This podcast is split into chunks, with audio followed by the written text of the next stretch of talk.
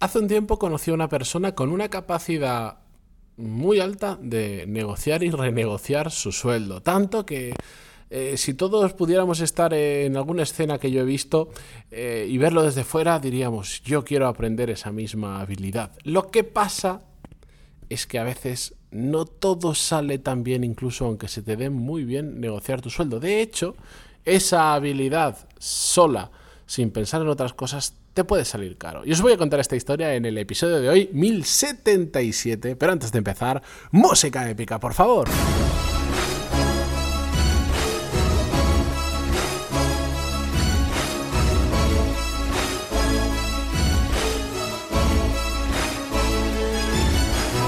Muy buenos días a todos, bienvenidos. Yo soy Matías Pantaloni y esto es Desarrollo Profesional, el podcast donde hablamos sobre todas las técnicas, habilidades, estrategias y trucos necesarios para mejorar cada día en nuestro trabajo.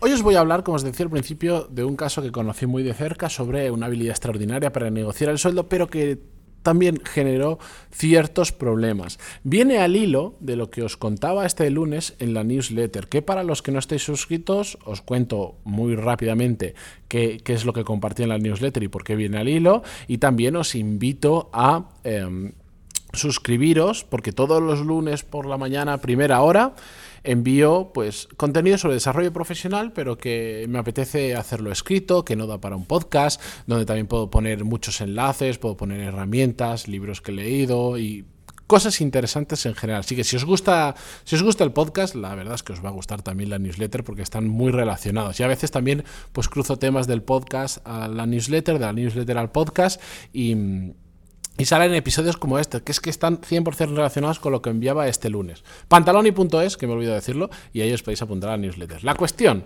como os iba diciendo, en la newsletter lo que puse esta semana era una tabla salarial de un sector muy concreto, que es el de la Fórmula 1, del cual pues soy aficionado, pero más allá de que os guste o no, eh, lo que explicaba es eh, por qué había, salía los, el salario que tiene por parte de los equipos cada uno de los pilotos, eh, y por qué había uno de ellos que mm, llamaba mucho la atención, es decir, que cobraba demasiado para el valor que realmente aportaba. Y bueno, pues explicaba dónde aporta valor un piloto de Fórmula 1, etcétera, etcétera.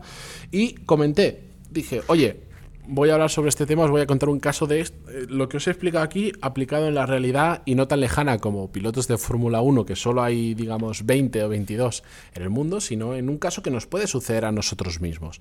La cuestión es que conocí, como os dije, una persona que, entre otras muy buenas cualidades, se le daba muy bien el tema de la negociación, el tema de, más que de la negociación en sí, sabía manejar muy bien a su jefe y sabía manejar muy bien los tiempos.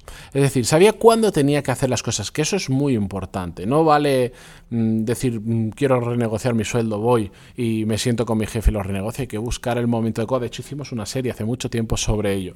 La cuestión es que todo esto lo tenía controlado al milímetro. De hecho, yo diría que, vamos, que no he conocido una persona que se le diera mejor todos estos temas.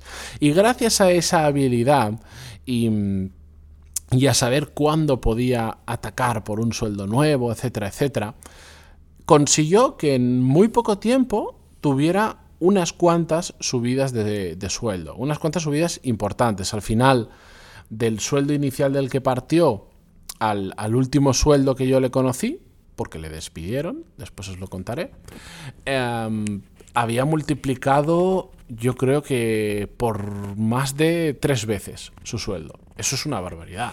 Mm, sabéis que de normal, pues te cambias de empresa, etcétera, etcétera, y que, pues oye, mejoras un 15, mejoras un 20, mejoras un 50, que ya es una barbaridad, pero multiplicar por 3, eso es otra fiesta diferente. Se puede ocurrir perfectamente, pero, pero no es tan fácil, ¿de acuerdo? Normalmente son ligeras mejoras, alguna eh, algún empeoramiento por el camino porque te cambias a otra industria, a otra empresa que paga un poco menos, pero hay más oportunidades de crecimiento, lo que sea.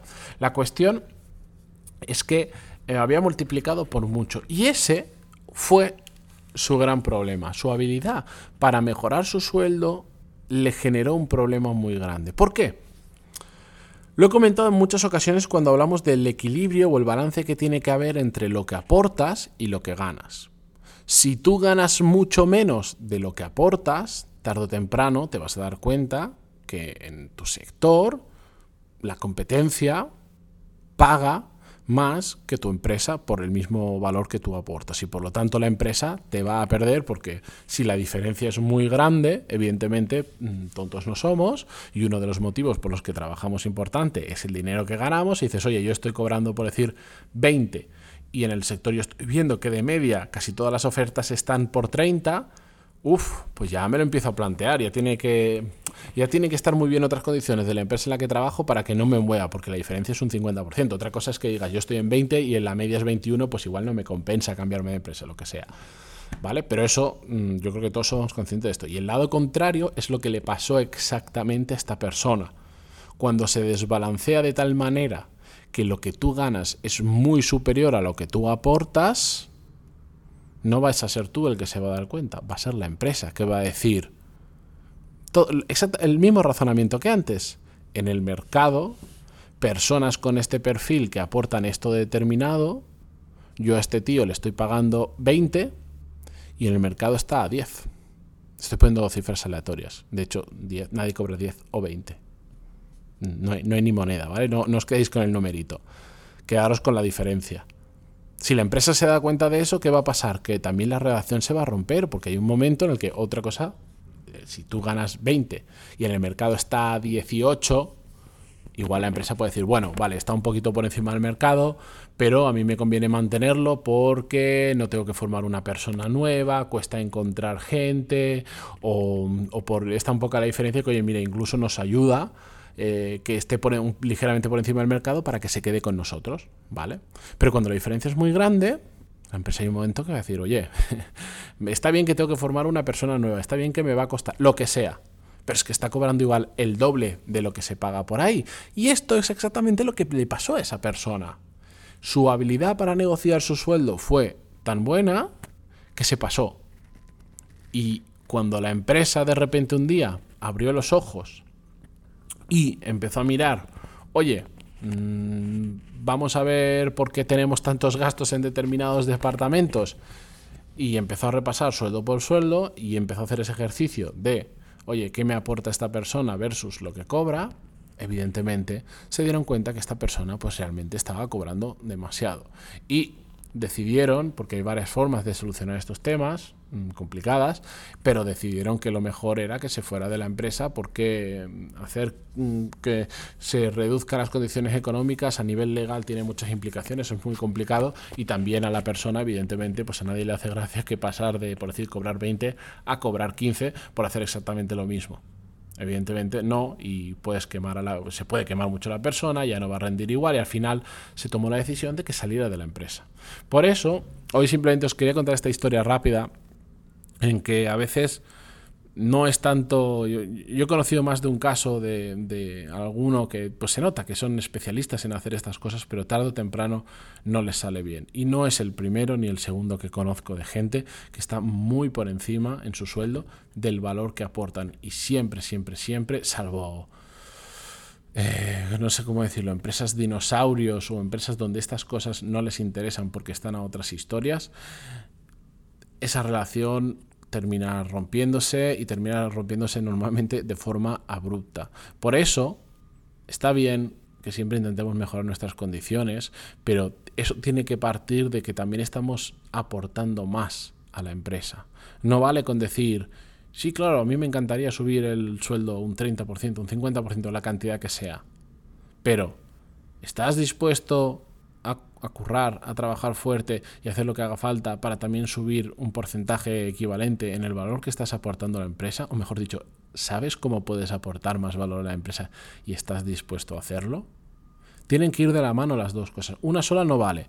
Ya lo sabéis, si solo una cambia, si solo aportas mucho más valor o solo, o solo de repente te pagan mucho más, la relación se desequilibra y la relación tarde o temprano se termina rompiendo. Por lo tanto, yo en mi experiencia, y esto lo dije creo que hace no mucho, la mejor forma de crecer profesionalmente, que por supuesto tiene el, el, efecto de que haya mejores condiciones económicas, de flexibilidad, de responsabilidad, etcétera, etcétera, es focalizar en cómo aportar más valor a la empresa, más que estar pensando en voy a ver si puedo subir un poquito el sueldo. Porque cuando he visto casos, y los he contado aquí además, eh, este sí hace más tiempo, pero lo conté, no recuerdo ahora el número del episodio, a ver si lo puedo encontrar.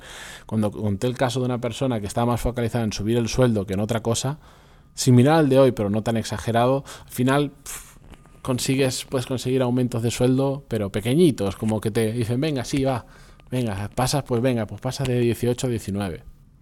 Y ya está, eso no es un aumento de sueldo, eso es un, bueno, es un poquito más, siempre para arriba mejor que para abajo, pero si quieres realmente en este sentido hacer cosas importantes, si pones foco en el valor que estás aportando, vas en buen camino. Así que con esto yo os dejo por hoy. Gracias por estar al otro lado y os invito desde aquí no solo a suscribiros a la newsletter en pantaloni.es, donde comparto historias como la que he hecho hoy y lo que os he contado.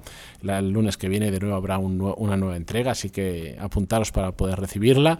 Em, si alguien no ha recibido la de este lunes y está interesado, que me lo diga y yo le reenvío el email directamente.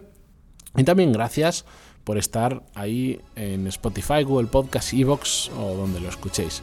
Muchísimas gracias y hasta mañana. Adiós.